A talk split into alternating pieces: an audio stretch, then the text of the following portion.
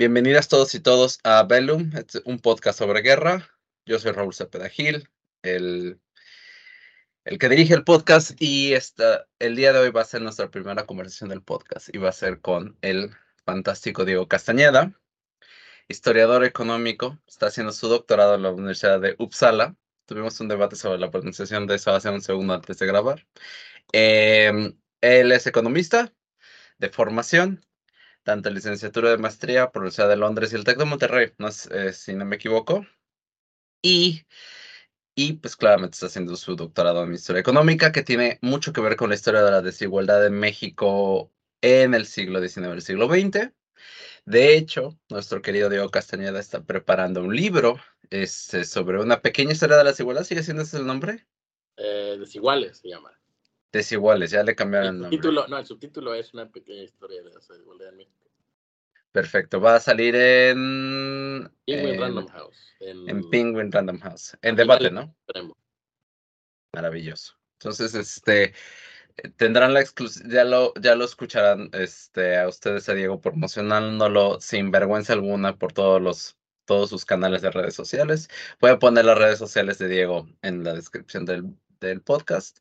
Y una de las razones, eh, uno de los temas que quería tratar en este podcast, como son más temáticos que guerras, como muchos de ustedes saben, eh, más bien quiero ver temas en generales, quizás algunas guerras, es una de las comentarios que me han hecho varios, valdrían la pena discutirlas y probablemente hablaré sobre algunas en específico, sobre todo las que las que transforman nuestro este, pensamiento sobre las guerras, este, las guerras napoleónicas. Este, yo pensé que me habían traído a hablar de las guerras del Peloponeso.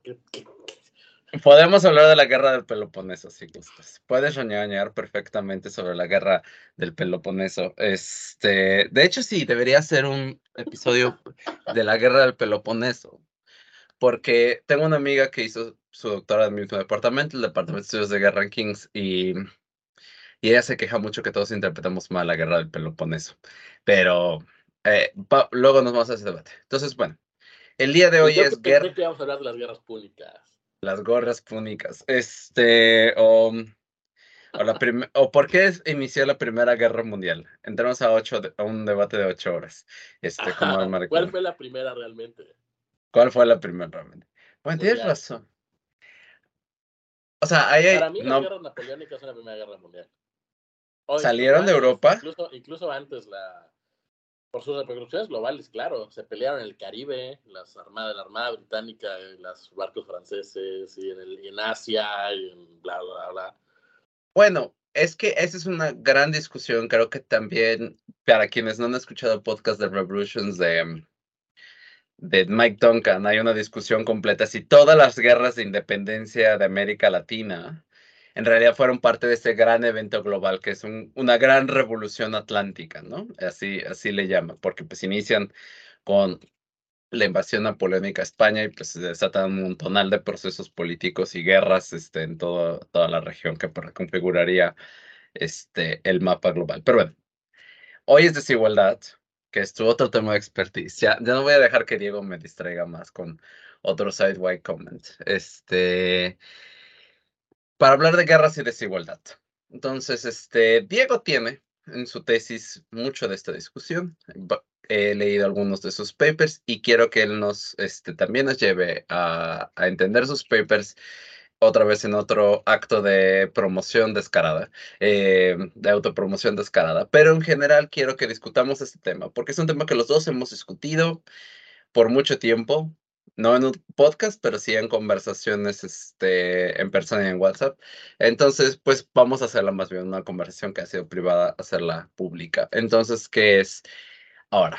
Pues el público es muy general eh, y he tratado de ser muy pedagógico en todos los episodios, entonces vamos a seguir con esa tradición. Y la primera pregunta es, Diego, si tú le tienes que explicar qué es la desigualdad a tu abuelita y cómo se mide y por qué importa, ¿cómo lo harías? Uy, qué difícil.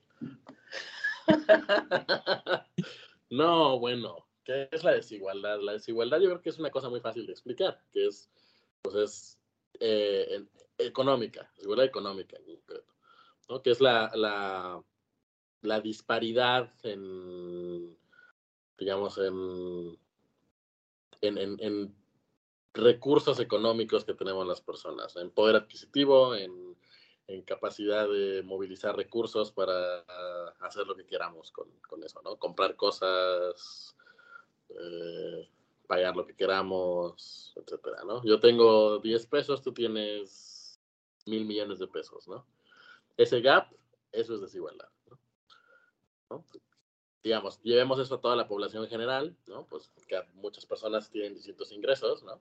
10, el que tiene 10, el que tiene 20, el que tiene 100, el que tiene un millón, el que tiene 10 millones, etcétera. Si pusiéramos todos como en una fila y dijéramos, vamos a poner desde el, como fueran estaturas, ¿no? Desde el más bajito al más alto, del que tiene menos dinero al que tiene más alto, tendríamos como una distribución, ¿no? Que, que, que iría como de barras chiquitas a barras grandotas, ¿no? Esa cosa, la, esa, esa distribución, digamos, la podemos medir, ¿no? la podemos medir de muchas formas, hay muchísimas mediciones, que suelen, suelen, suelen agruparse como, o, o llamarse bajo el concepto de indicadores sintéticos de desigualdad, porque no son, la desigualdad no es un, una variable de la naturaleza, ¿no? No es como la velocidad de la luz o qué sé, ¿no? Es, es una cosa que nosotros eh, nos inventamos para medirla, por eso son sintéticas. Entre ellas, el más famoso de todos es el coeficiente de Gini, ¿no? También tienes el índice Tail, tienes y otros tantos, ¿no? Este, que son parecidos que lo que te permiten es estimar eh, o asignarle un número a qué tan desigual eres. ¿no?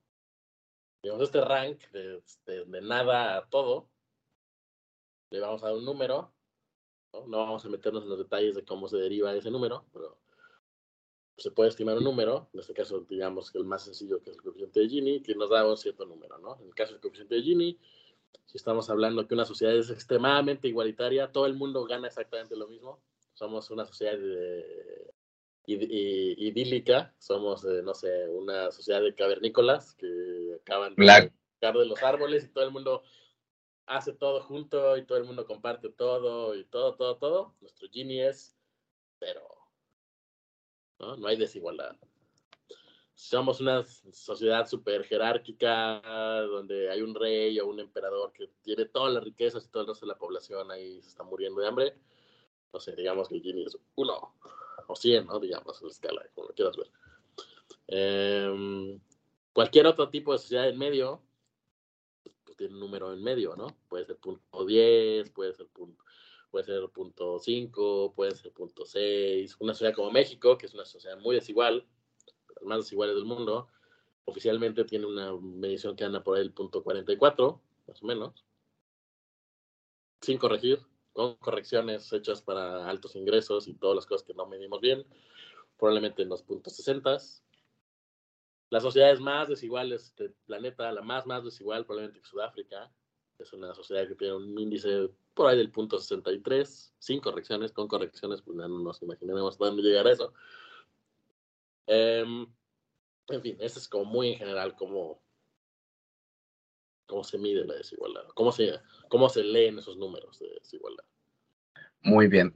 Y ahora es muy importante y la explicación de por qué este es, eh, por qué este episodio eh, y por qué me importaba discutirlo con Diego es que hay una discusión académica, pero también hay cierta intuición social, un sentido común de que si hay un grupo de personas que concentran mucha riqueza, ingreso, tierras, que es otra manera de riqueza, eh, o poder político en general que se deriva de tener esa riqueza y esas tierras, o como se le llame en ese momento a la manera que históricamente se mide la riqueza. Algunos creen que eso es lo que provoca las guerras. ¿no? Eh, y también hay otra discusión muy amplia, eh, vamos a ir a esas discusiones, que es que las guerras tienen efectos sobre la desigualdad. Es decir, la desigualdad tiene un efecto sobre las guerras y las guerras tienen un efecto sobre la desigualdad.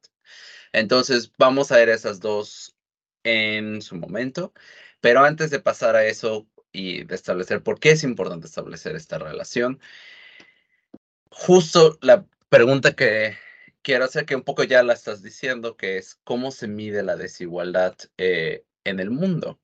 Es que este Jimmy, el coeficiente Jimmy, que voy a poner un, enlace a, algún videíto o algún documento que eh, lo explique para quien desee meterse a, a, ver sobre cómo se mide la desigualdad, es que esto depende de ciertos datos que hoy tenemos.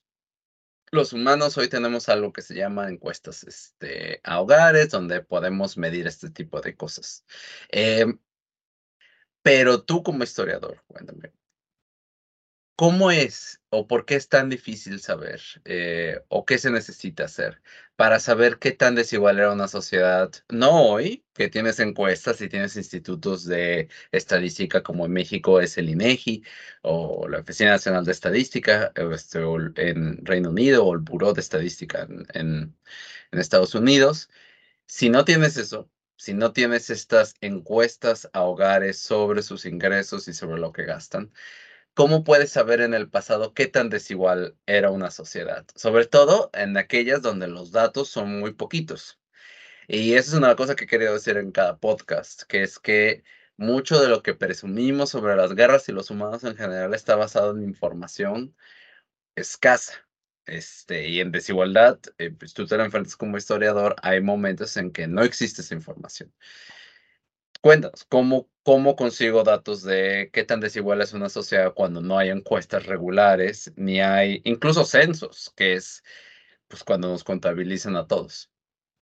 Pues si eres, si eres, si eres Reino Unido o Escandinavia o Francia, por poner un ejemplo, eh, digamos, tienes registros fiscales que probablemente van unos 200 o 300 años atrás, ¿no? Entonces, probablemente desde los 1700 al menos puedes a través de datos fiscales reconstruir más o menos cómo era la distribución del ingreso, de la riqueza, porque puedes, digamos, tienes, tienes la información de quién pagaba impuestos y quién no pagaba impuestos y cuántos pagaban, ¿no? Y a través de eso puedes capitalizar esos impuestos y obtener más o menos un nivel de riqueza y puedes derivar más o menos si estaban pagando tantos impuestos, sabes las tasas, ¿no? Hay documentos legales de cuáles eran las tasas que se pagaban, impositivas, etcétera puedes derivar más o menos cómo era la distribución del ingreso, ¿no? Eso si eres algunos países afortunados que tienen esos datos.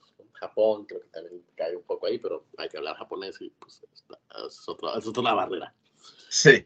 China también, pero misma barrera. Eh, em, ¿Y antes de esos datos? Si quieres ir a, depende un poco, depende de otras sociedades. Hay sociedades, por ejemplo, si eres Italia, eh, Italia, pues no es un país que exista hasta el siglo XIX, pero, eh, digamos, las distintas ciudades italianas, las repúblicas italianas, eran administrativamente muy eficientes, tenían unos aparatos administrativos muy innovadores y tenían registros de algunas cosas. Unas cosas se llamaban STIMI, por ejemplo. ¿no? Y los STIMI eran como datos catastrales, una especie que, que, que tenían que era una especie como de censo de propietarios con el, con, el valor de lo que tenían y cuánto tenían que pagar como de tributo a sus pues a su ciudad de estado para financiar guerras, etcétera, En ese tipo, si eres una sociedad como la italiana, Turquía también tiene algo de eso. Eh, en, general, en general, los países europeos tienen ese tipo de fuentes. Eh, puedes hacer algunas reconstrucciones, digamos, de riqueza. Eh, porque puedes ver más o menos, digamos, tienes, tienes buena información sobre quién era la clase propietaria.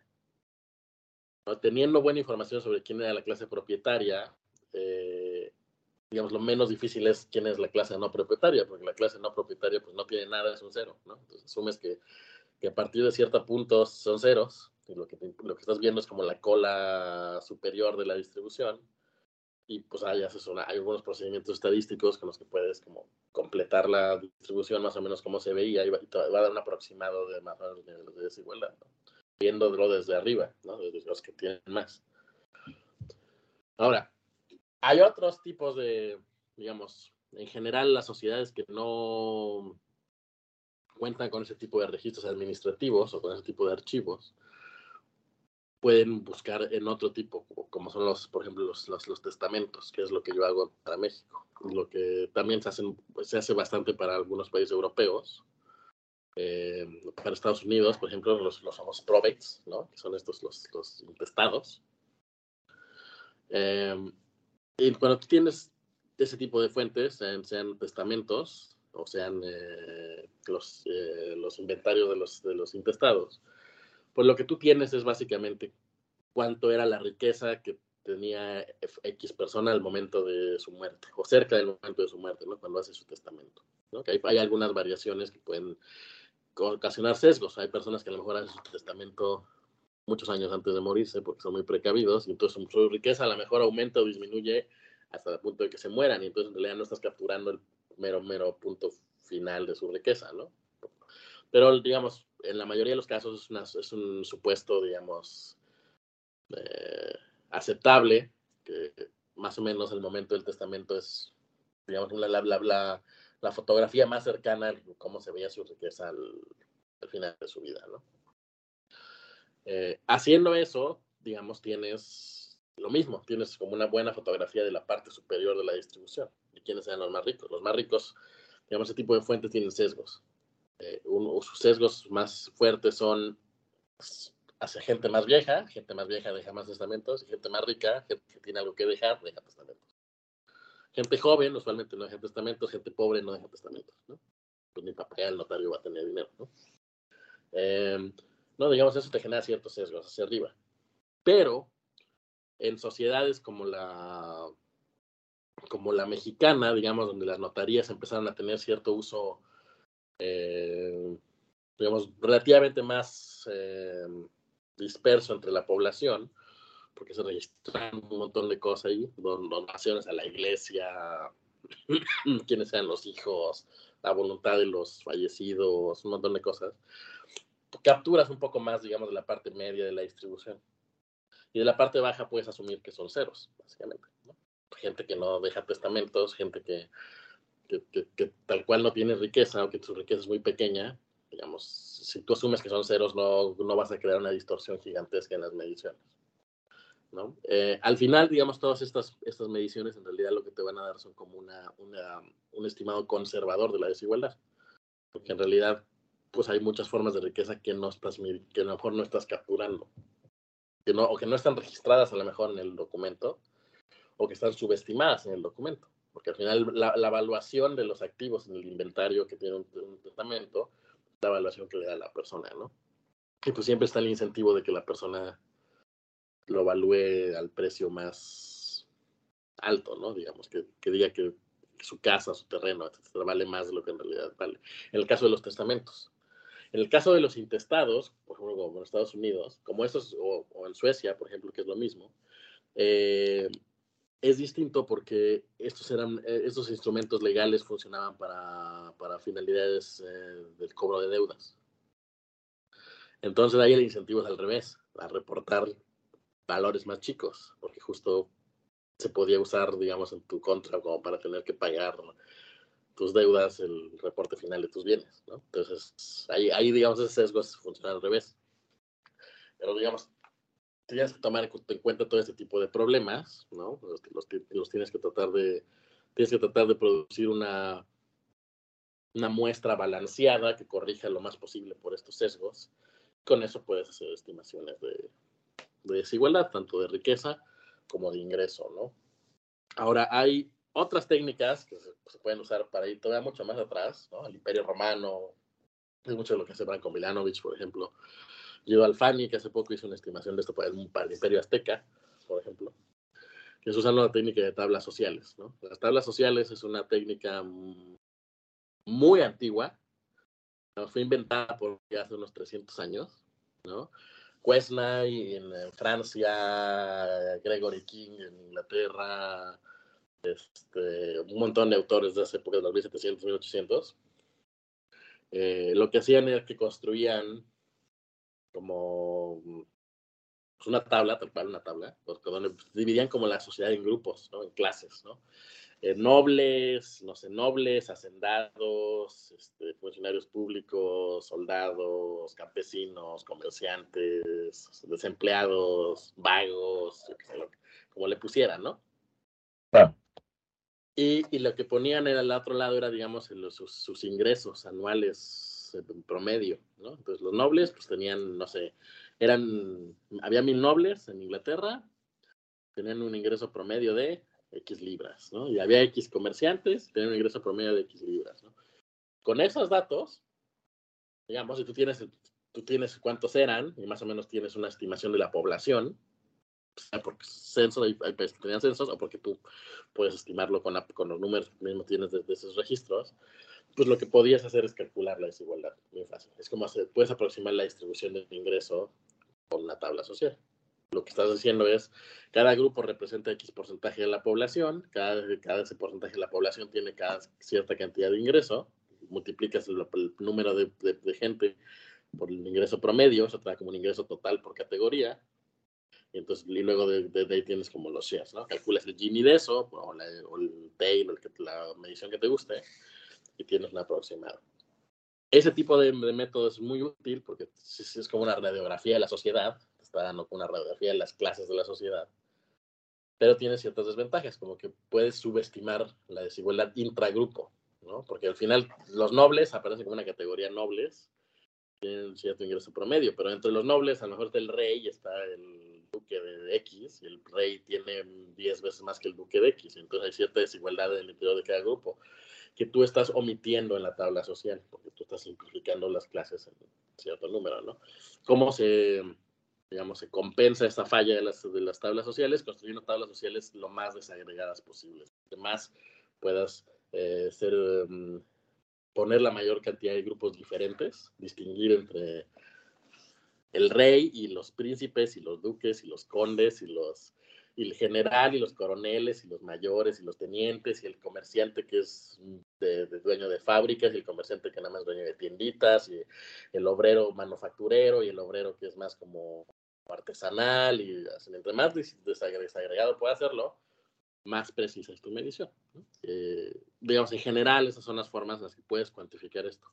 También puedes ver la desigualdad desde otras formas, no necesariamente cuantitativas, ¿no? O sea, cuando tú lees los documentos, pues te das cuenta de que hay ciertas eh, segregaciones sociales, que hay ciertas...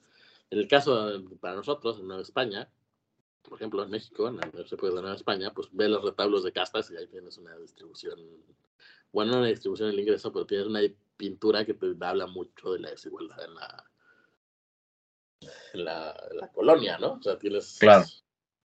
ese otro tipo de fuentes, ¿no? Los relatos de las personas, viajeros que pasaban por los lugares, las, las, las narraciones de las condiciones de vida de las personas, etcétera, ¿no? Las diferencias de salarios, las, digamos, hay N otras formas de ver desigualdad, no necesariamente todas cuantitativas, pero te cuentan más o menos la misma historia. Claro. Y, y, es, y justo ahí quería ir porque hay una historia en, en sobre todo en dos tipos de guerras. Eh, que no he ido a profundidad en las diferencias de las guerras en el podcast, pero eventualmente llegaremos a ellas. Pero todas estas formas de desigualdad son, por un lado, eh, las guerras suelen ser muy asociadas con las guerras internas. Es decir, en que tienes una clase social que está siendo desafiada militarmente por otra clase social, ¿no?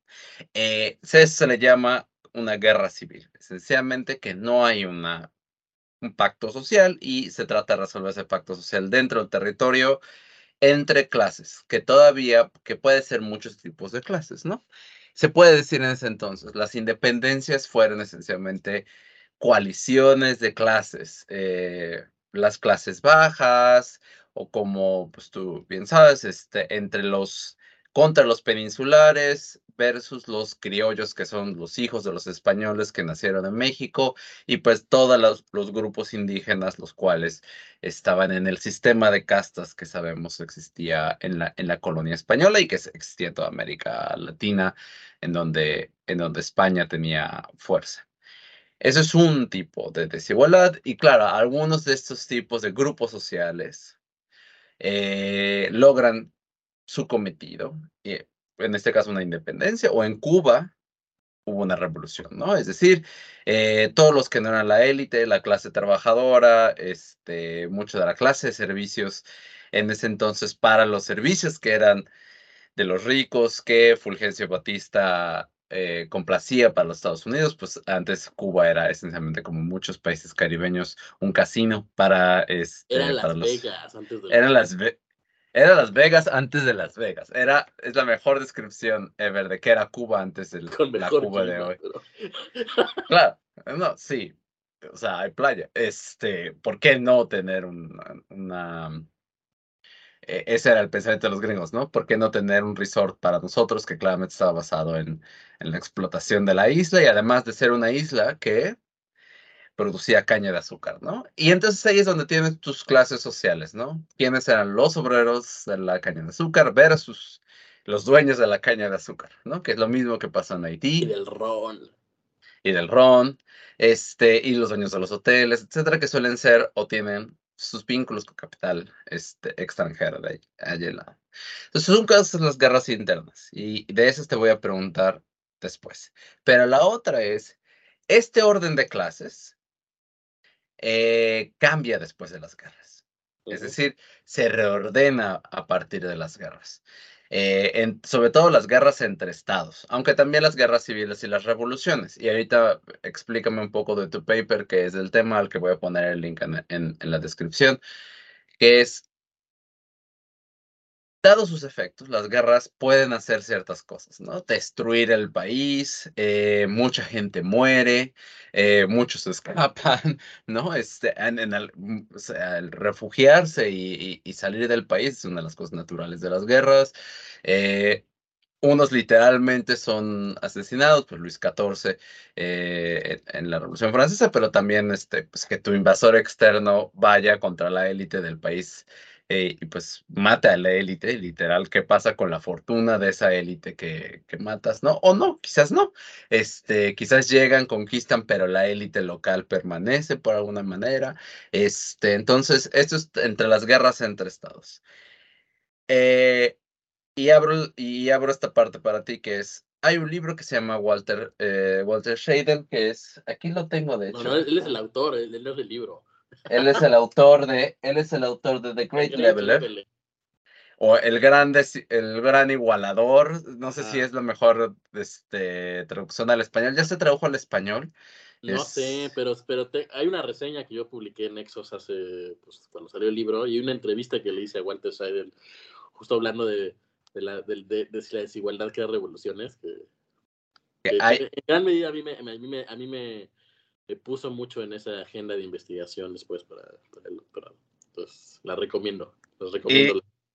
shameless self-promotion aquí. y voy a poner los links. Pero justo ahí dice él que uno de los cuatro mecanismos masivos en el que se reduce esa desigualdad, esa distribución que tú describiste entre los más ricos, como se llame los más ricos, en esa época de la historia, hoy sería el CEO de una compañía, en la época antigua puede ser la clase noble, ¿no? O los terratenientes, como se llamen, o, la clase mm, militar o la clase eclesiástica, dependiendo del país.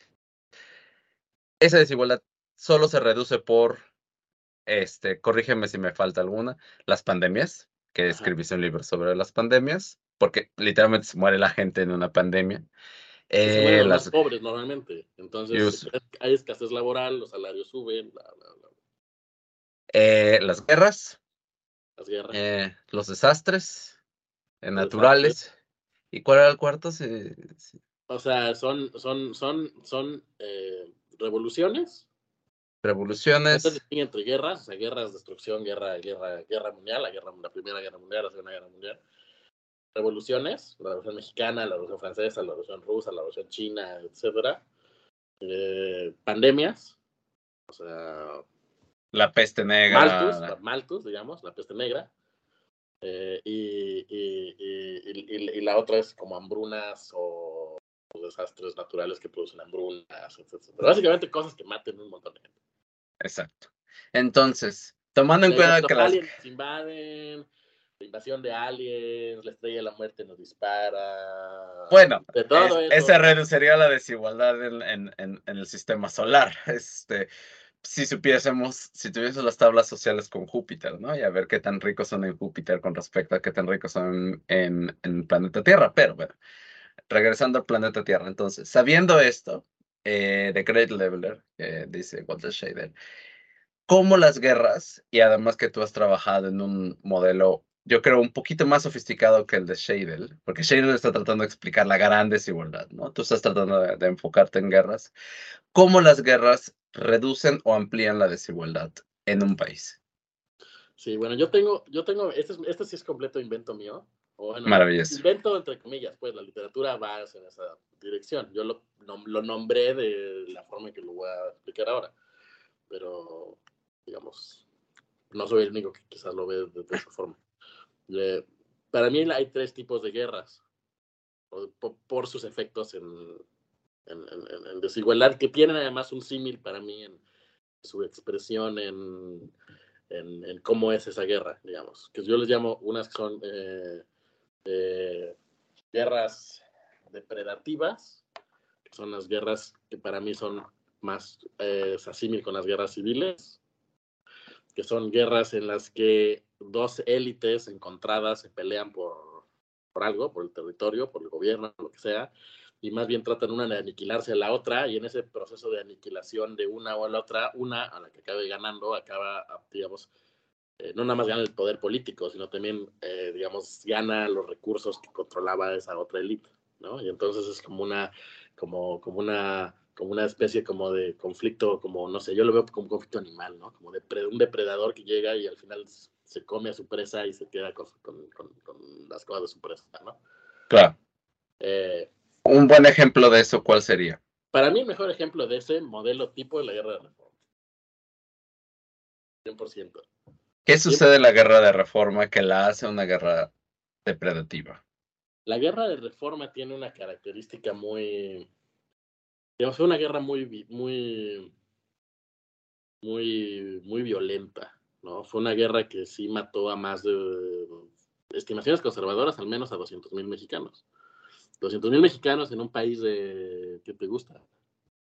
6 millones de personas, algo así, 7, no sé, por ahí, algo así. Es un montón, ¿no? Eh, de formas muy cruentas, ¿no? Hubo unas matanzas muy, muy fuertes en las que que eran como por venganza, ¿no? los liberales mataron a no sé quién grupo de conservadores en, no sé, en Guanajuato, y luego los conservadores iban y masacraban algún pueblo que era muy liberal en Michoacán, pues los masacraban. No, no, no, no, no eran como muertos en batalla, iban y los y matarlos por matarlos, ¿no? Y, y, claramente, claramente los dos lados apuntaban a apropiarse de los recursos económicos de los otros. Y lo ves en su expedición de leyes, ¿no? Por ejemplo, del lado de los liberales muy claramente las, las leyes de infidencia, ¿no? Que estaban hechas como, si tú, si tú apoyaste, eh, le diste, albergaste, cualquier cosa que hiciste que no fuera escupirle al, a los conservadores. Te, expropio tus, tus, tierras y las uso como para pagarle a alguien que me venda armas o que me... Oye, entonces así ves las grandes formaciones, algunas grandes formaciones de fortunas, ¿no? Como la de Limantura en México, por ejemplo, ¿no? Eh, ves ese tipo de dinámicas, como de, como de que la gente se hace muy rica peleando la guerra. Muy bien. Ese es el primer tipo de guerra. El segundo tipo de guerra que has estado pensando. El segundo tipo de guerra es el que yo le llamo, eh, bueno, que son guerras destructivas, ¿no? Que son, que son guerras en las que, para mí el símil es más que una guerra total. Que es una, no sé, piensa la Segunda Guerra Mundial, piensa la Guerra de los 30 años, piensa la Revolución Mexicana en algunos aspectos de la Revolución Mexicana, no completamente, ¿no? Que son, son guerras en las que eh, al final la destrucción es tan grande de capital, de infraestructura, de riquezas, de, negocios, de, del funcionamiento de la economía se distorsiona tanto que acabas disminuyendo la desigualdad porque acabas de... Todo el mundo pierde, pero por las, la gente, también los ricos pierden, pierden su capital, pierden todo el mundo pierde, ¿no? A tal grado que terminas viendo con una reducción importante en la desigualdad y en la destrucción, ¿no? El, el caso más emblemático, que es, digamos, el argumento de Scheidel, el argumento de Piketty, el argumento de Branco, cuando hablan de, cómo las guerras disminuyen desigualdad, es la Segunda Guerra Mundial. O sea, los efectos de la Segunda Guerra Mundial en, en Europa, ¿no? Que, que, pasa por dos lados. Por un lado, la destrucción en sí. sí, bombardear y. No, bombas caen y se destruyen cosas. Sí, ¿no? y destruyes pueblo, o sea, si ves las fotos de Berlín después de la llegada de, la Unión Soviética, de los soviéticos, o sea, no hay Berlín, o sea, y con todo, riquezas, gente tenía, eran dueños de hoteles, de museos, de cosas, todo eso al demonio, ¿no? Y tuvo que ser demolido. Exactamente. Bueno, eso, eso es este, ese es un lado, ese es un lado de, de, lo que, de lo que genera igualación, digamos. Claro. Hay otro lado de esto, que es lo que hacen los estados para pelear guerras totales. Al final las guerras totales requieren movilización de recursos de forma extraordinaria, lo cual requiere impuestos, expropiaciones, un montón de cosas. ¿no? Que al final terminan también teniendo eh, un efecto igualador en el lado que las pelea, que no necesariamente es el lado que, sufre toda la destrucción. Piensa en Estados Unidos. Como consecuencia de la Segunda Guerra Mundial, aumentaron los impuestos un montón, aumentaron un montón, digamos, las compensaciones para los obreros, etcétera, para los soldados, para compensarlos, la seguridad social, para financiar todos los tipos de mecanismos de compensación que se requieren para que la gente no se enoje de que los pusiste a matarse por mucho tiempo y que es horrible, pues les tienes que dar cosas, ¿no? Y eso cuesta dinero. Y eso genera redistribución.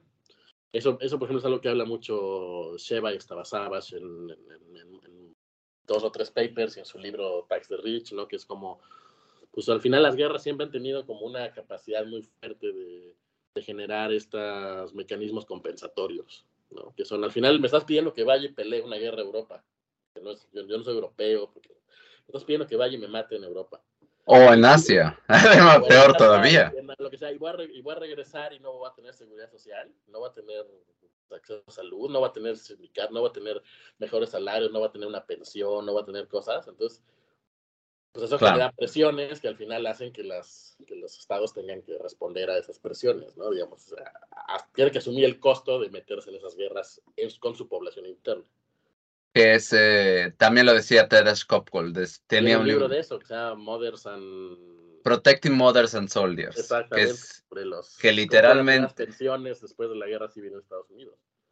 Literalmente el Estado, el Estado de Bienestar norteamericano, que hoy lo conocemos como Medicare, Medicaid y el Departamento de los Veteranos, son producto de pues, la guerra civil eh, en los Estados Unidos y de la Segunda Guerra Mundial. Como su segundo impulso, y Vietnam también, este, y, y, por eso se sabe muy bien que los veteranos son un poder muy político muy grande de los Estados Unidos, porque es una fuerza de redistribución, porque usualmente los veteranos son del reclutamiento de las personas más pobres de la población norteamericana. Ahora, vámonos con la tercer tipo de guerra, ¿cómo que redistribuye o reduce la desigualdad? La tercer tipo de guerra más bien, más bien aumenta la desigualdad. ¿Cómo aumenta la desigualdad? Pues yo le llamo guerras extractivas. Sí. Que para mí la guerra extractiva es, es son guerras, no, no son guerras civiles, no son revoluciones, no son estas guerras totales, son más como... Yo, en, en, mi mente yo pienso en las guerras, por ejemplo, no sé, en el siglo XVI, en las guerras de, de la República de Venecia con, con los turcos, o las guerras de Francia con, con Milán, o las guerras la, de la corona española con, con los con, con, con, Flandes, ¿no? E, ese tipo de conflictos que, que muchas veces eran, movilizaban tropas y iban a la guerra, y iban a la guerra a lo mejor poquito tiempo, dos o tres semanas, y ya pues, negociaban la paz, decían, bueno, esta islita ahora es tuya, ya, no, no pasa nada, ¿no? Que, que, que al final no, no generaban destrucción, pero lo que sí generaban es digamos, para, para estar listo para pelear una guerra necesitabas recaudar cosas, ¿no? O sea, las guerras cuestan dinero. Tu país que quieres tener un, un, ejército siempre disponible para pelear en cualquier lado, para defensa o para, para, el ataque, pues necesitas tenerlo bien alimentado para que se pueda movilizar, necesitas bien equipado, bien armado, etcétera, ¿no? Eso cuesta dinero, tienes que recaudar impuestos.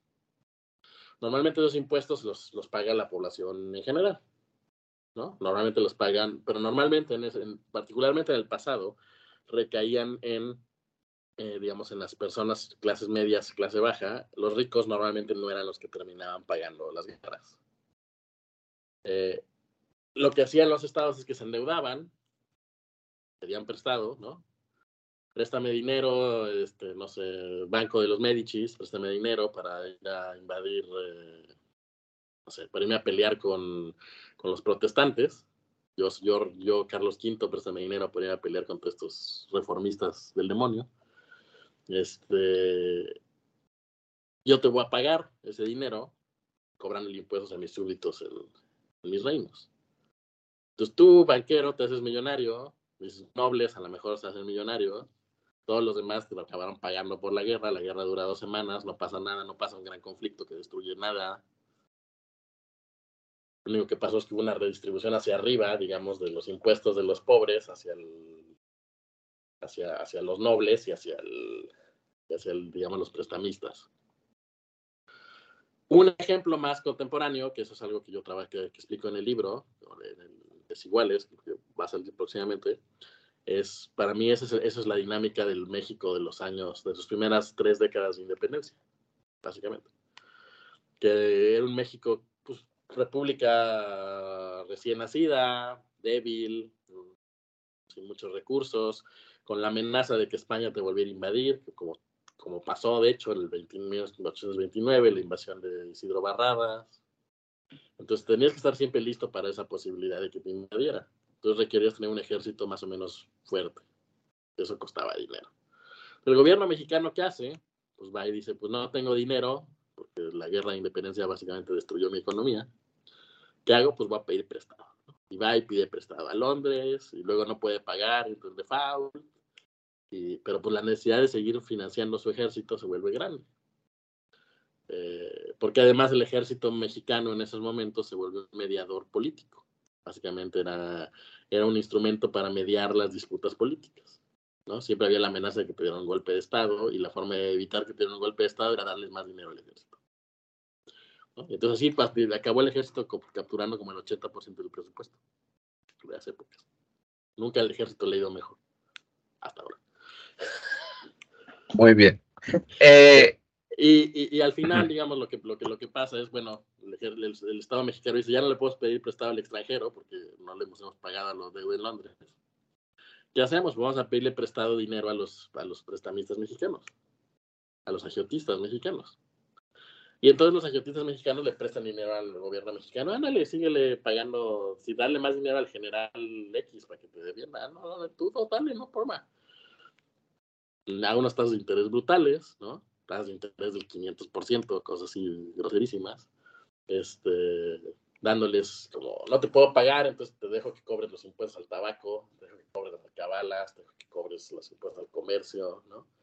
Y de pronto esos, esos grupos de prestamistas empiezan a ser ricos y ricos y ricos y ricos y ricos y ricos y ricos y ricos para pelear las montones de microguerras, rebeliones, revueltas y demás que había en México, que no acababan en nada. Había una revuelta en, no sé, en Guerrero que duraba tres semanas y ya se aplacaban, pero los generales cobraron un mineral por... Pues nada más este, resistir a la revuelta. Exactamente, por decir no me sumo. Lejos que se muera y sola, no me voy a sumar a la revuelta. Nada más cae. Ahora, eso es, sí, claro. Entonces, no, realmente la guerra no destruye a nadie. Son guerras muy pequeñas, digamos, de baja intensidad pero lo único que hacen es que hacen rico un montón de gente. Claro. Y ahí es, o sea, eh, en las tres tipos de guerra que, que tú nos mencionas, eh, la redistribución, que, que para los que estudian desigualdad, lo importante de la desigualdad no solo es si permanece a lo largo del tiempo, que usualmente parece ser el caso, a menos que haya esto, o sea, las guerras son un shock a esa redistribución, pero usualmente la redistribución se puede dar como ya lo has dicho, y nada más para recapitular, es literalmente que las personas mueran y por lo tanto que su propiedad pase a otras manos y ahí es parte de pues, el arreglo político o de las oportunidades que la guerra crea, ¿no? Es decir, o sea, que puede ser spoils of war, ¿no? Este, botines, literalmente me quedo con este terreno porque pues literalmente maté a la persona que tenía un terreno, una casa o como los nazis hicieron, este, apropiarse de las pinturas. De todos los países europeos a los cuales invadieron. Eh, y pues claramente se, hicieron fortunas a partir de llevarte todas las pinturas que había en los museos de los países que iban conquistando. Tienes el otro caso, que es em, la destrucción literal de la maquinaria, de la infraestructura, del capital o del valor de las cosas, ¿no? Porque yo sí me imagino que el valor del terreno que debe haber en una ciudad después de haber sido destruido, pues va a caer, ¿no? Es decir, quizás sigues siendo dueño de tu terreno, ¿no? Este, Pero no vale lo mismo. pero no va a valer lo mismo porque pues no hay nada en el pueblo, ¿no? Fue destruido. Eh, fábricas, etcétera. Exacto, la maquinaria que tenías en tu fábrica fue destruida, que hay que decirlo, las guerras era muy importante destruir las fábricas, que muchas fábricas eran reconvertidas, de pues, una fábrica de jabones era reconvertida en una, o una fábrica de jabones se transforma en una, una, fábrica completa para todo el equipamiento para los soldados, ¿no? Entonces, ¿qué es lo que hacía el país opuesto? Bueno, vamos a bombardear esa fábrica porque le vamos a hacer la vida un infierno a, a nuestro oponente al decimarle sus capacidades de armar un ejército. ¿no? Eh, y luego, pues ya tener eh, la otra que dices, que es, al final cuentas, los arreglos políticos y sociales derivados de la guerra, ¿no? como dices, implementar leyes, impuestos, este, sistemas de redistribución. Eh, ya bien, teniendo este panorama claro, y, y, y, me gusta mucho cómo lo has planteado. Ahora, la última pregunta de hoy este, es, si tú crees el otro orden de la relación, es decir, las guerras evidentemente afectan a la desigualdad. Ahora, el asunto es, ¿cómo ves tú la relación entre la desigualdad y las guerras? Tú dices que entrevistaste a Walter Scheidel sobre, sobre este tema. Eh, aquí puedes echarte un hot take del tema. Yo me voy a echar mi propio hot take del tema después de haberle, porque es un parte de mi tesis de doctorado, que es tratar de encontrar el mecanismo causal entre la desigualdad y la guerra al menos en el caso mexicano. Pero tú cómo ves el simple hecho de que haya ricos y pobres y que sobre todo los ricos sean más ricos y los pobres sean más pobres. Claro, hay clases sociales que dividen a los ricos y a los pobres, ¿no? Pero que exista estas desigualdades crea por sí mismo condiciones para las guerras o incluso puede impedirlas, es decir, que haya una legitimación de ese orden desigual y por lo tanto haya menos guerras, este también puede suceder. Yo creo, yo creo que históricamente, o sea, cuando tú ves en el muy largo plazo, lo sorprendente es lo tolerante que son las sociedades de la desigualdad. Uno pensaría que la desigualdad causaría mucho más guerras. Eso, es textual lo que me dijo Said. Ahora, yo soy uno personal, yo soy muy, yo soy un torchinista en esto. ¿No? Por Torch, por, por, por, por Torchin. Peter Torchin para y Clio Dynamics y voy a poner algunos textos de eso. Exactamente. Yo soy un torchinista en esto. Yo creo que, yo creo que las, yo creo que la desigualdad sí genera condiciones, pero no, es, no es una condición suficiente. Es, una, es una, va en la receta, ¿no? Tienes que, tienes, para tener una buena, no necesariamente una guerra, una guerra, digamos, una guerra mundial obedece a mejor otras cosas, al menos que te vayas por la hipótesis de Hobson, Lenin y Rosa Luxemburgo, que era esta cosa como de que las, las sociedades europeas eran tan desiguales que el poder de compra había caído tanto que necesitaban colonias para, para compensar la demanda que no tenían interna y esa lucha por colonias pues acaba en la Primera Guerra Mundial, etc. Franco es muy creyente de esa, de hipótesis, por ejemplo. Eh, muchos historiadores no están de acuerdo con ella, hay, hay debate, pues. Pero digamos, Lenin, el, el imperialismo, el imperialismo colonial es la siguiente fase del capitalismo, ¿no? O sea, y lo dicen por justo por esto. Exactamente, ¿no? Que es la, que, es la Hobson-Lenin-Luxemburg eh, hipótesis de esto, que para la Primera Guerra Mundial da sentido, pero para la Segunda Guerra Mundial a lo mejor ya no da sentido, para otro tipo de guerras a lo mejor no da sentido. Digamos, pero en particular revoluciones, guerras civiles, ese tipo de conflictos más al interior de los países, yo creo que la desigualdad sí juega un factor importante. Está ahí, va ahí metido en la, en la receta. Porque al final todas las guerras, ¿no? Que es lo que dice Clausewitz y compañía, todas las guerras mundiales chiquitas, ¿no? Son políticas, ¿no? Tienen razones políticas. Son expresiones políticas. No hay forma de que la desigualdad no tenga expresiones políticas. Pues al final hay gente que está reclamando cosas. Quiere cosas que no tiene. Hay gente que tiene, que no quiere perder cosas que sí tiene. ¿No? Pues, es pura economía política. Hay ganadores y perdedores aquí. El arreglo determina quién gana, quién pierde, y, los que pierden quieren ganar en algún punto, y los que, los que ganan nunca quieren perder. Entonces ahí se genera el conflicto. ¿no? Pero requieren otras cosas además de eso, ¿no? ¿Por qué digo yo que soy un torchinista en esto? Yo creo que la desigualdad importa en la medida en que la desigualdad genera lo que Torchin llama eh, una competencia intraélite. Digamos, tienes una élite que, tiene control sobre los recursos económicos, probablemente también tiene control sobre la política, porque normalmente van de la mano poder político y poder económico.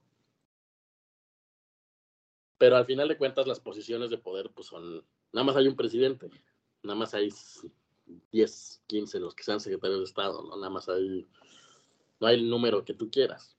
Al final hay un número ilimitado de personas que toman decisiones y, y que importan en esto, ¿no?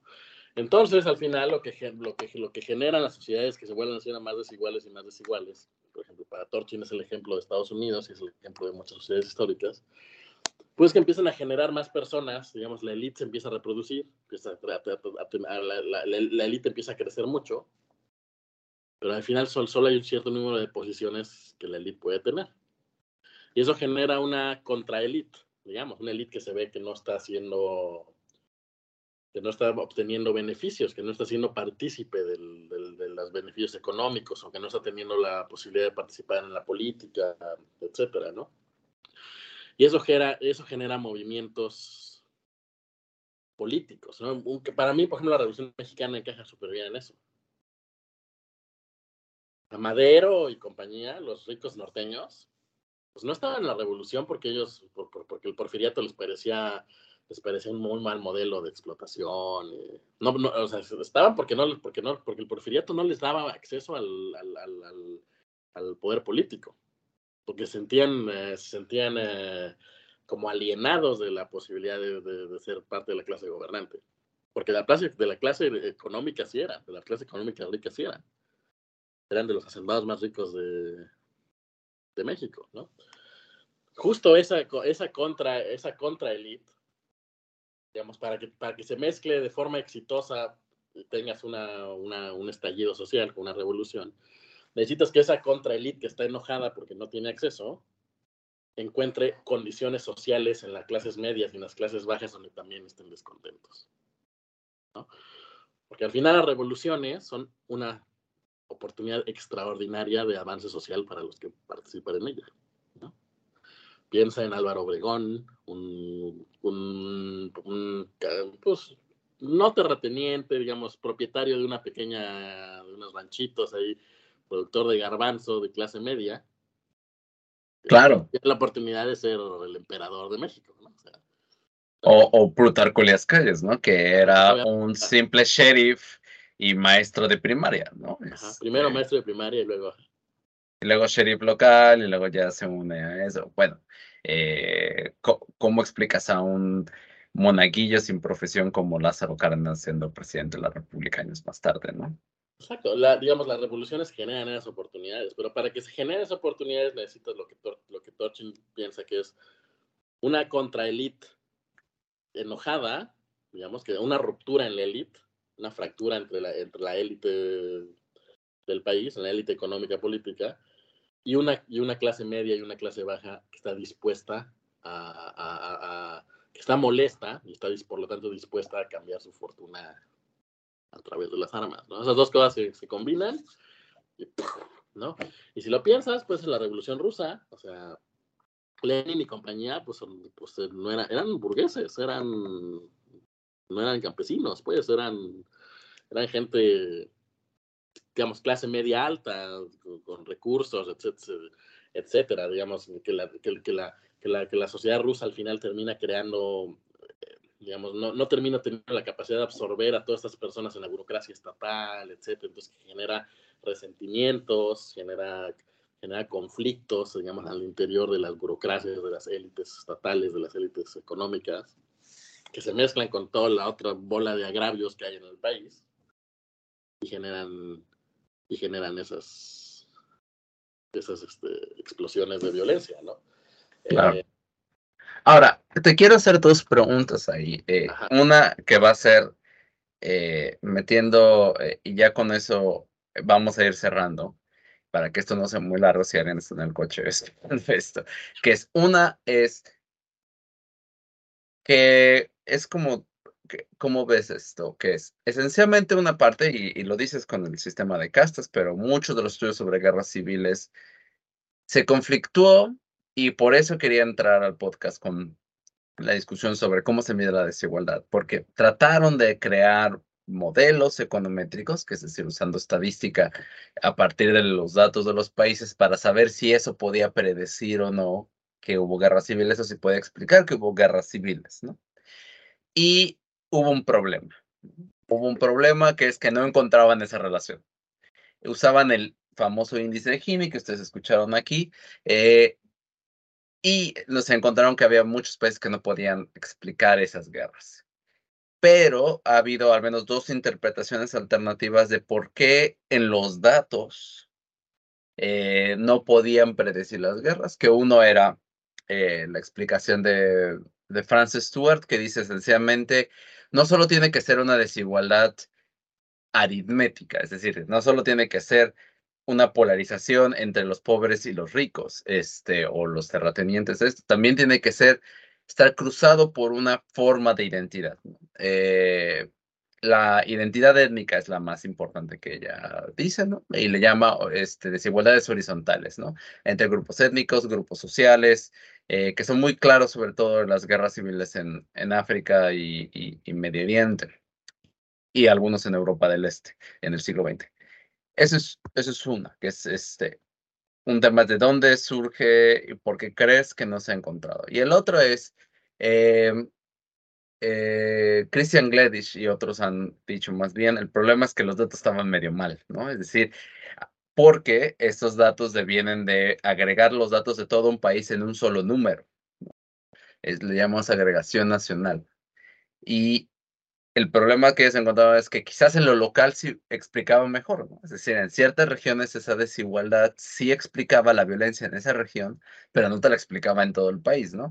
Pero desataba otros procesos.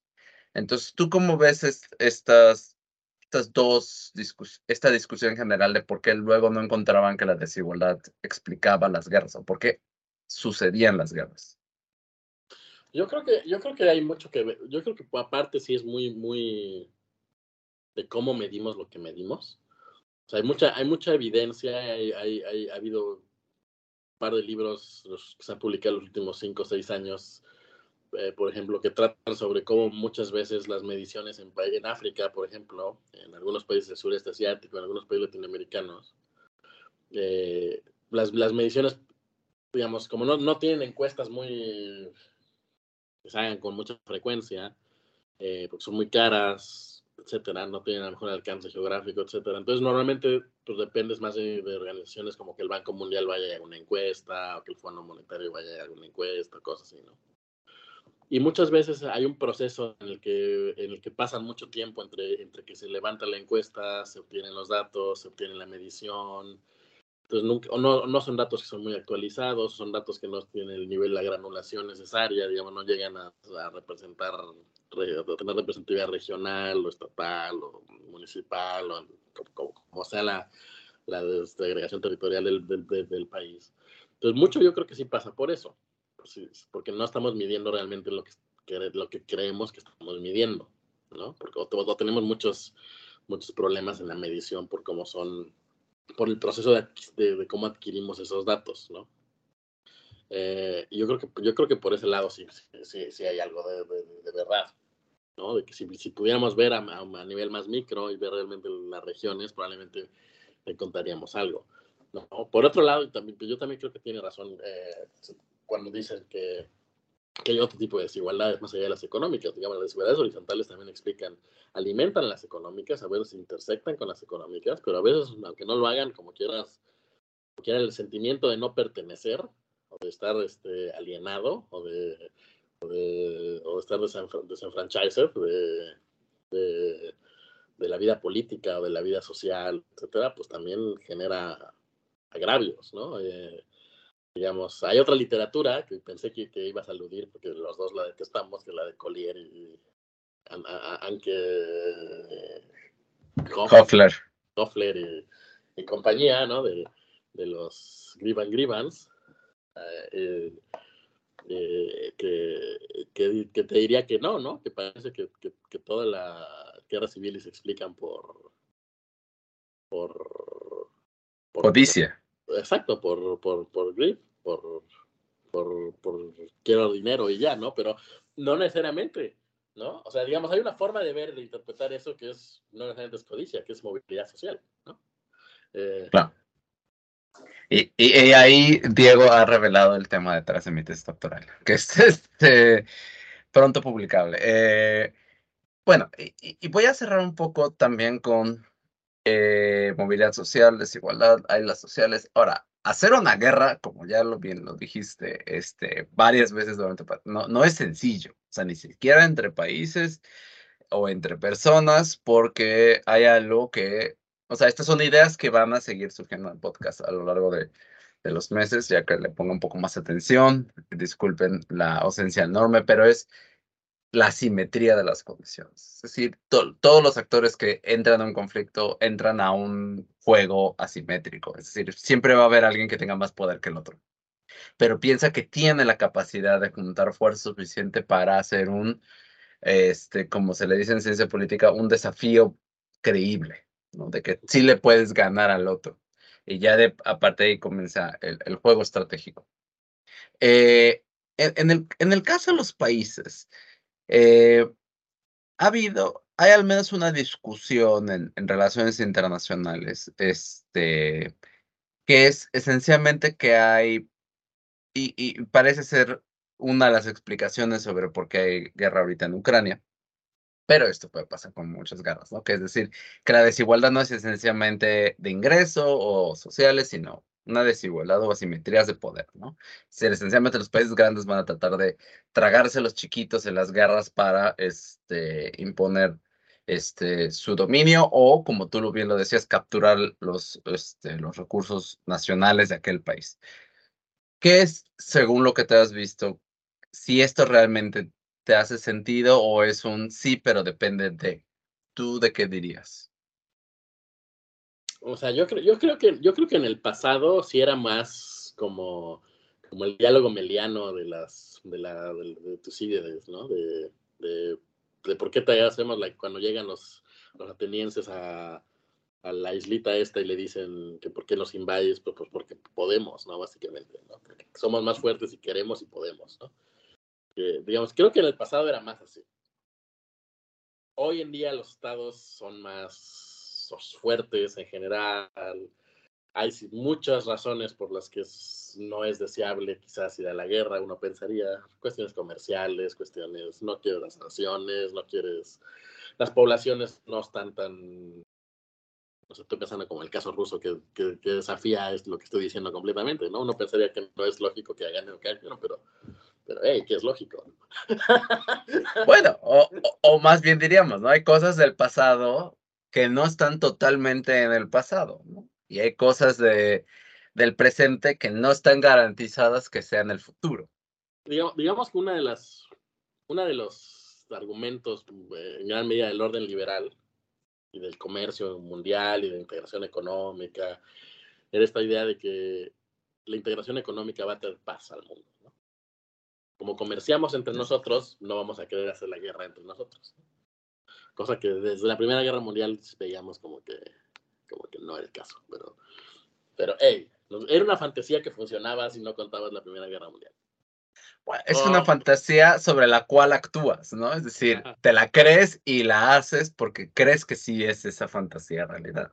Ah, pero ahora vemos que, otra vez, como en el caso de Rusia y Ucrania, que, ok, sí, es como la Primera Guerra Mundial. O sea, esto no debería pasar en teoría, porque integración económica, porque comercio, porque, porque no conviene, porque, lo que tú quieras.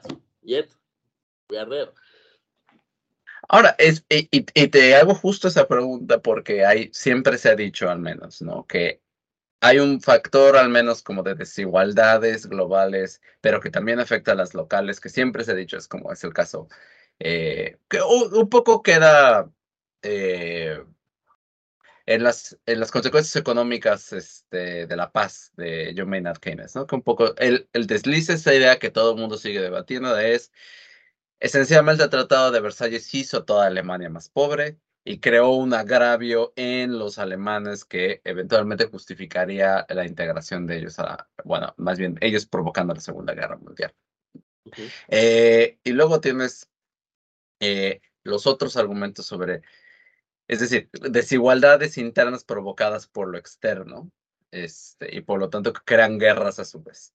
Y luego está el otro argumento que creo que se volvió muy eh, en el zeitgeist de la discusión actual, que es, y a cerrar, que es, aumentó mucho la desigualdad y hubo un quiebre de los, por así decirlo, de los sistemas sociales a partir de 2008 con la crisis económica financiera.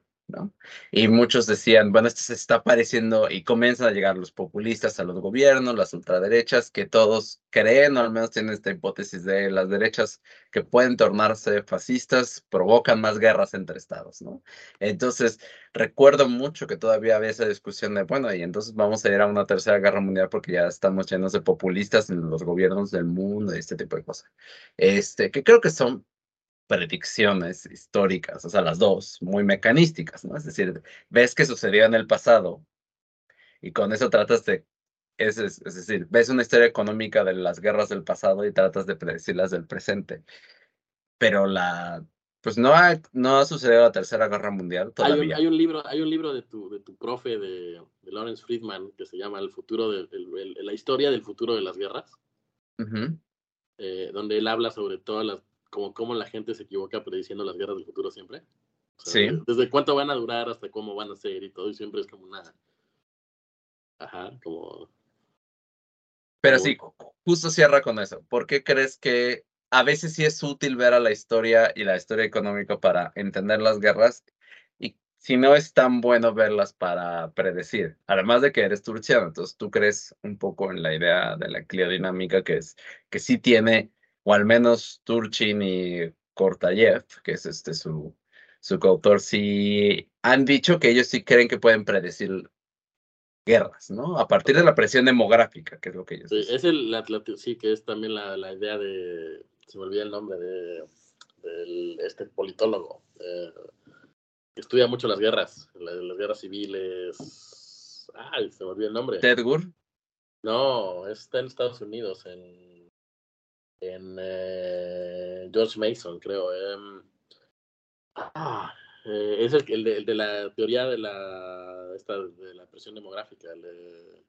Ah, Jack Goldstein. Exactamente, Goldstein, que tiene un montón de libros de guerras y revoluciones y X cosas. Muy bueno, por ¿Y, ¿Y tú qué piensas?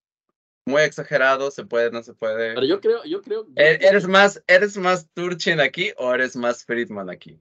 No, yo soy más Turchin, 100%. O sea, yo creo que sí hay cosas. Es que yo no, no creo per se que puedes predecir. Y tampoco, tampoco es necesariamente lo que dicen lo que dicen Torchin, Fedov y todos los, los, los, los, los cleodinamistas, digamos. No, ellos más bien lo que, lo que quieren es producir una ciencia de la historia que sea más útil, más como ciencia social, digamos, que, que sí sirva para predecir pero no necesariamente ellos dicen que pueden predecir hoy las cosas. Lo que sí apuntan es que, que sí pueden predecir inestabilidad, digamos, ¿no? Y de eso va el libro, por ejemplo, el, de, el libro que sacó Torchin hace como 10 años sobre Estados Unidos, donde decía justo que estas épocas en Estados Unidos iba a haber mucho caos político y demás, y mira, latino, latino. Claro. ¿No? Ah, también depende cómo, cómo fraseas tu predicción, ¿no? O cómo fraseas tu inestabilidad. A mí, el libro de Torching de esto que más me gusta es el que se llama Secular Cycles.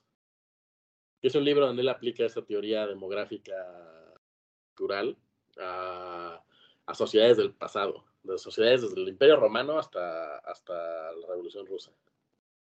¿no? Y, y aplica los datos que tenemos históricos para ver si, si coinciden sus índices de presión social con, con, con, los, con, los, estallidos.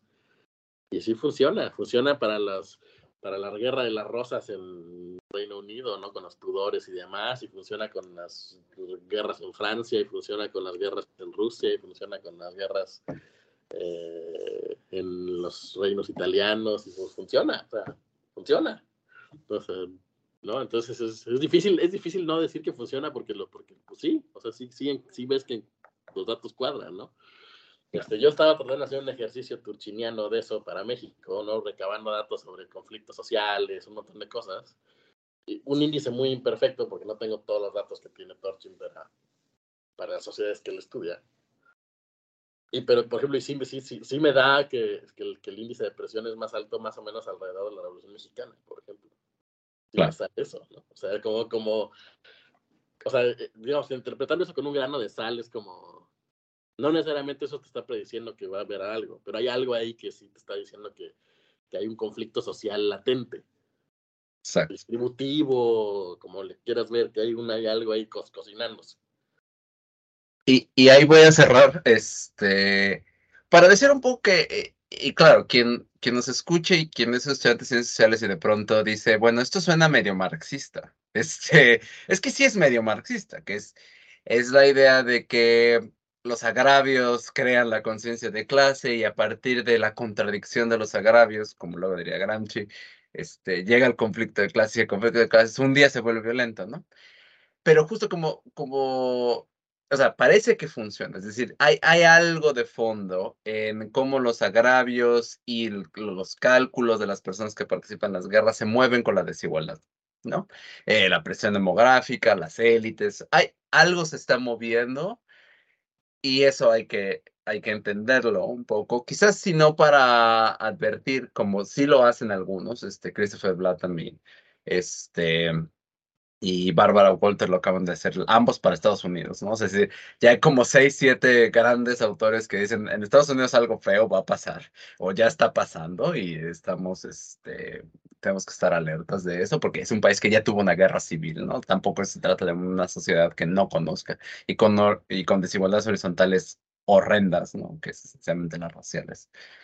Pero la otra es creo que, como bien dices, ¿no? Hay, hay, algo subyacente que quizás un historiador más ortodoxo, ¿no? Que le gusta más como hay una secuencia de eventos que es única y auténtica para cada guerra y por lo tanto ponernos a decir que hay X o Y que lo afectan, claro, se molestaría. la historia no es cíclica. La historia no se repite. Pero lo que sí pasa es que la historia sí rima. ¿no? La historia sí hay no necesariamente la historia se repite uno a uno y pasan las mismas cosas. Eso no, eso, eso no pasa, nunca va a pasar. Usar al pasado para predecir, o sea, digamos, usamos el pasado para predecir el futuro porque es lo mejor que tenemos. Hasta que tengamos una bola de cristal de verdad, no es lo mejor que tenemos. O hasta que la fuerza nos enseñe visiones, es lo mejor que tenemos. Pero, eh, digamos, de eso no sirve que la historia sea cíclica. Lo que pasa es que la historia tiene lecciones. Y eso es creo que el mensaje en el fondo de los, de los que hacen la clodinamica y de muchos historiadores que toman la historia más como ciencia social que como humanidad. Entonces, al final hay lecciones en la historia que nos enseñan ciertas cosas. Nos enseñan que sociedades muy desiguales, en las que empiezan a haber cierto tipo de conflictos entre, entre las élites, con muchos agravios entre las clases bajas, bajo presiones económicas, ¿no? una crisis económica o un aumento, una hambruna, una crisis ecológica, algo que desate, que desate esos agravios, que los haga más fuertes, bajo ciertas condiciones, un estado débil, a lo mejor. Porque con estados fuertes las revoluciones no existen. El estado fuerte aplasta la revolución antes de que sea revolución, digamos. Pero cuando se combinan esas ciertas cosas, sueles tener mucha inestabilidad política. Y una vez que tienes mucha inestabilidad política, toda clase de cosas son posibles, de las cosas negativas, porque las cosas salen de control, digamos, ¿no? Esa es la lección de la historia que, nos da. Sociedades muy desiguales, en donde, donde pronto hay un rompimiento entre las élites, hay alguna hambruna, hay alguna epidemia, hay alguna crisis, una guerra, algo que desate que desate más los agravios que siente la población, pueden eh, detonar cosas. ¿no? Entonces, la, ¿cuál es la lección? Hay que tratar de generar sociedades más igualitarias, donde no tengas ese tipo de, de, divisiones sociales tan marcadas, etcétera, ¿no? Es, digamos, si tienes una sociedad así, que Estados Unidos es una sociedad así, muy dividida, muy desigual, claramente un conflicto entre sus élites muy, muy, muy, muy fuerte, no se ponen de acuerdo, muy violento hacia arriba, digamos, verbalmente, pero pues, verbalmente puede escalar a otras cosas, ¿no? A tomar el Capitolio, como con Trump, etcétera. Sociedades así, pues pueden, pues, digamos, son, son más fáciles que esas sociedades tengan un estallido que sociedades donde todo es aburrido como Escandinavia, ¿no? Claro. No pasa nada.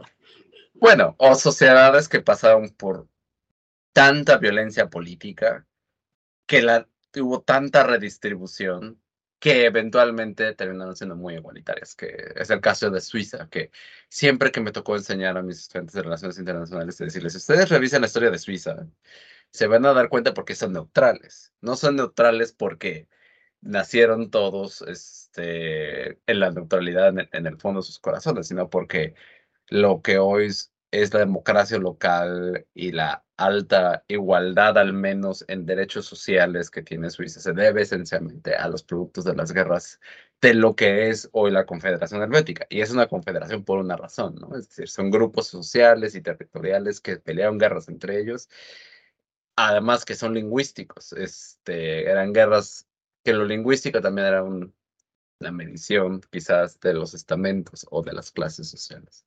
Bueno, con eso, con ese cierre que es da lecciones la historia y la historia de la desigualdad da lecciones sobre las guerras. Te agradezco mucho, Diego Castañeda.